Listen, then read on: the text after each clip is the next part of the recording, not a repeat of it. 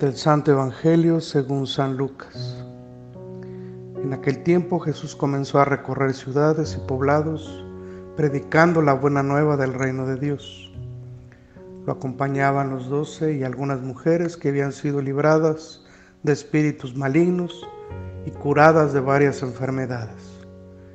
Entre ellas iban María, llamada Magdalena, de la que habían salido siete demonios Juana, mujer de Cusa, el administrador de Herodes, Susana y otras muchas que lo ayudaban con sus propios bienes. Palabra del Señor. Hermanos y hermanas, les saluda con gusto el Padre Juan Carlos González Gutiérrez, misionero de Guadalupe, en este día viernes de la semana 24 del tiempo ordinario y nuevamente nos sentamos a los pies del Señor para meditar su palabra. En esta ocasión lo hacemos tomados de la mano del evangelista San Lucas.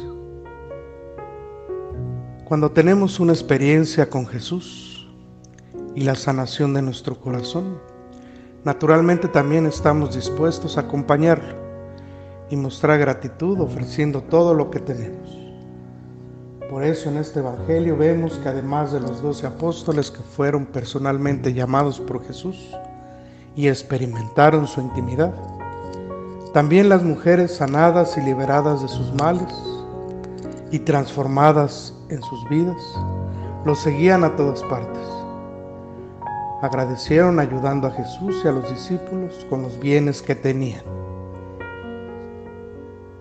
Hermano y hermana, la salvación de Jesús está presente en todos los ámbitos de nuestra vida. Y cuando somos tocados por el amor de Dios, nos sentimos libres de los espíritus malignos. Es decir, de las cosas que nos paralizan. Y por tanto, también tenemos un corazón agradecido.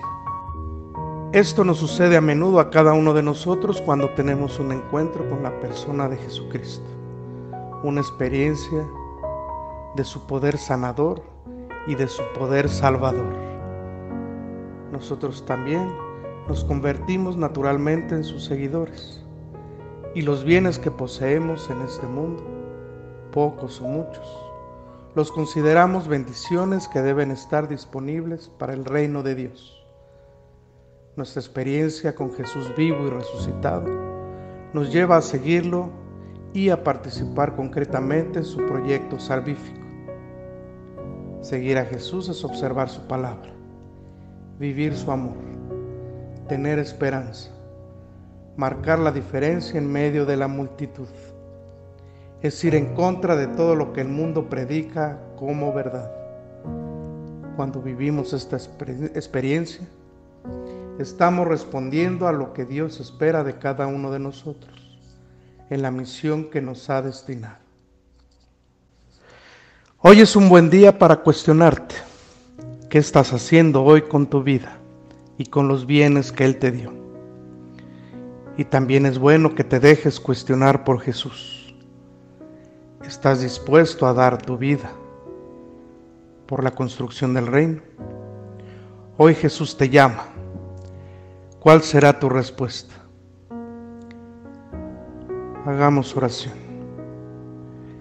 Padre Santo, que como aquellos hombres y mujeres que seguían a Jesús, comprendieron la urgencia de esta misión, dejándolo todo, o poniendo cuanto tenían al servicio de la misión. Nosotros también nos unamos a ella con alegría y entrega total, comprendiendo que no hay ni habrá nada más importante que alcanzar el reino de Dios. Te lo pedimos por nuestro Señor Jesucristo que vive y reina contigo en la unidad del Espíritu Santo, por los siglos de los siglos. Amén.